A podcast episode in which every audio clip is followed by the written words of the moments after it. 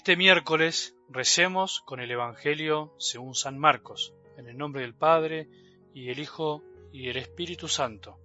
Jesús fue con Santiago y Juan a casa de Simón y Andrés. La suegra de Simón estaba en cama con fiebre, y se lo dijeron de inmediato. Él se acercó, la tomó de la mano y la hizo levantar. Entonces ella no tuvo más fiebre y se puso a servirlos. Al atardecer, después de ponerse el sol, le llevaron a todos los enfermos y endemoniados, y la ciudad entera se reunió delante de la puerta. Jesús sanó a muchos enfermos que sufrían de diversos males y expulsó a muchos demonios, pero a estos no los dejaba hablar porque sabían quién era Él. Por la mañana, antes que amaneciera, Jesús se levantó, salió y fue a un lugar desierto. Allí estuvo orando. Simón salió a buscarlo con sus compañeros y cuando lo encontraron le dijeron, Todos te andan buscando. Él le respondió, Vayamos a otra parte a predicar también en las poblaciones vecinas, porque para esto he salido. Y fue predicando en las sinagogas de toda la Galilea y expulsando demonios. Palabra del Señor.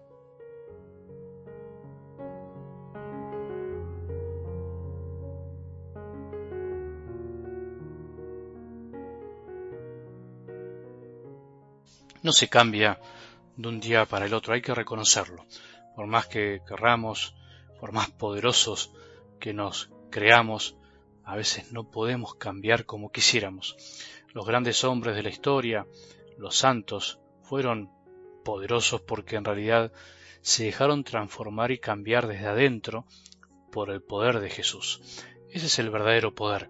Todo lo demás, todo lo que nos propone este mundo como seducción, es un poder barnizado, que brilla por fuera pero que no tiene nada adentro, poder que termina destruyendo y incluso podríamos decir que hasta nos puede dejar vacíos. No se cambia automáticamente, no se cambia por decreto, ni se cambia únicamente por una decisión personal.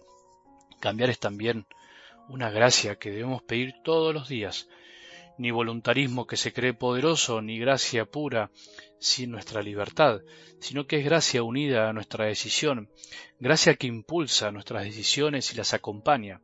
Por eso Jesús es más poderoso que nosotros, porque Él logra lo que en realidad nosotros no podemos lograr con nuestras fuerzas y lo logra con la fuerza que le viene del amor. El verdadero poder de Jesús, que se puso de manifiesto en su bautismo, en su humildad, y su humildad está arraigada en su sentirse amado por su Padre, predilecto. El verdadero poder que va contramano de todos los poderes de este mundo es la humildad. Solo el humilde es poderoso verdaderamente, solo el humilde puede cambiar desde lo más profundo del corazón. La palabra de Dios es una de las herramientas que nos dejó Jesús para ir transformando nuestro corazón, para ir aprendiendo a ser humildes. Todas las palabras de Jesús que necesitamos para vivir según sus enseñanzas, todas las palabras y gestos que necesitamos para conocerlo, quedaron para siempre en los Evangelios. No tenemos que buscar nada más, por más que haya cosas buenas dando vueltas por ahí nos sirvan, en realidad no necesitamos más que su palabra. Obviamente vuelvo a decir que no está mal dejarse ayudar por otros textos, libros, por autores, por diferentes espiritualidades, pero si falta la palabra de Dios, te diría que falta lo más grande y más importante. En algo del Evangelio de hoy escuchamos, por decirlo de alguna manera, una síntesis de un día de la vida de Jesús. Bastante movidito, diríamos, con un poco de todo. Pero me quería detener hoy en una frase muy significativa de Simón cuando lo encuentra Jesús que se había ido a orar bien temprano. Todos te andan buscando. Antes de pensar la respuesta real que dio Jesús, ¿qué hubieses esperado que responda? Me animo a preguntarte. Por ahí algo lógico que podríamos imaginar es que Jesús haya dicho, bueno, ahí voy, que me esperen, como queriendo complacer la necesidad de tanta gente, algo que nos encantaría. Sin embargo, Jesús no toma ese reclamo, sino que contesta otra cosa totalmente distinta. Vayamos a otra parte, a predicar también a las poblaciones vecinas, porque para eso he salido. Nada que ver, diríamos nosotros. Lo buscan por una cosa y él se termina yendo para otro lado. Ahora, una linda pregunta que podríamos hacernos es, ¿para qué buscaban a Jesús en realidad? ¿Qué querían de él?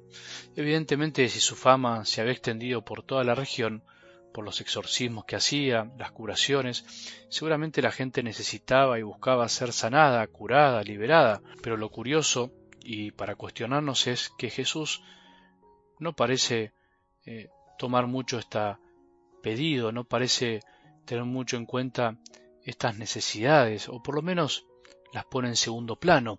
No quiere que los demonios digan quién es y no atiende los reclamos de todos los que lo buscan para ser curados. En realidad, Jesús fundamentalmente quiere que lo escuchen, quiere predicar.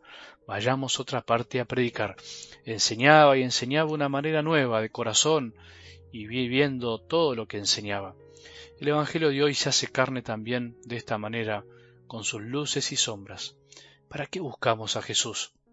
¿Para escucharlo o para pedirle cosas que tienen que ver con nuestras necesidades básicas, trabajo, salud, progreso? Muchos andan buscando a Jesús, pero no muchos son los que lo buscan por un amor verdadero y para poder amarlo. Vos y yo, ¿para qué lo buscamos? ¿Qué pretendemos de él?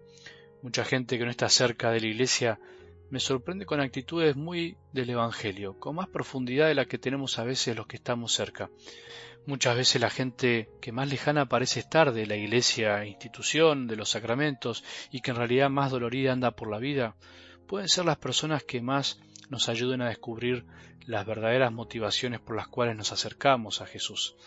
Los que se acercan poco, cuando se acerca, pueden acercarse incluso mejor que nosotros, con intenciones más puras. ¿Qué necesitamos de Jesús?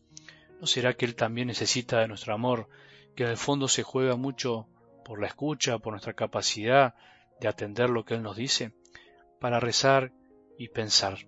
Eso te propongo que hagamos hoy juntos que tengamos un buen día y que la bendición de Dios, que es Padre misericordioso, Hijo y Espíritu Santo, descienda sobre nuestros corazones y permanezca para siempre.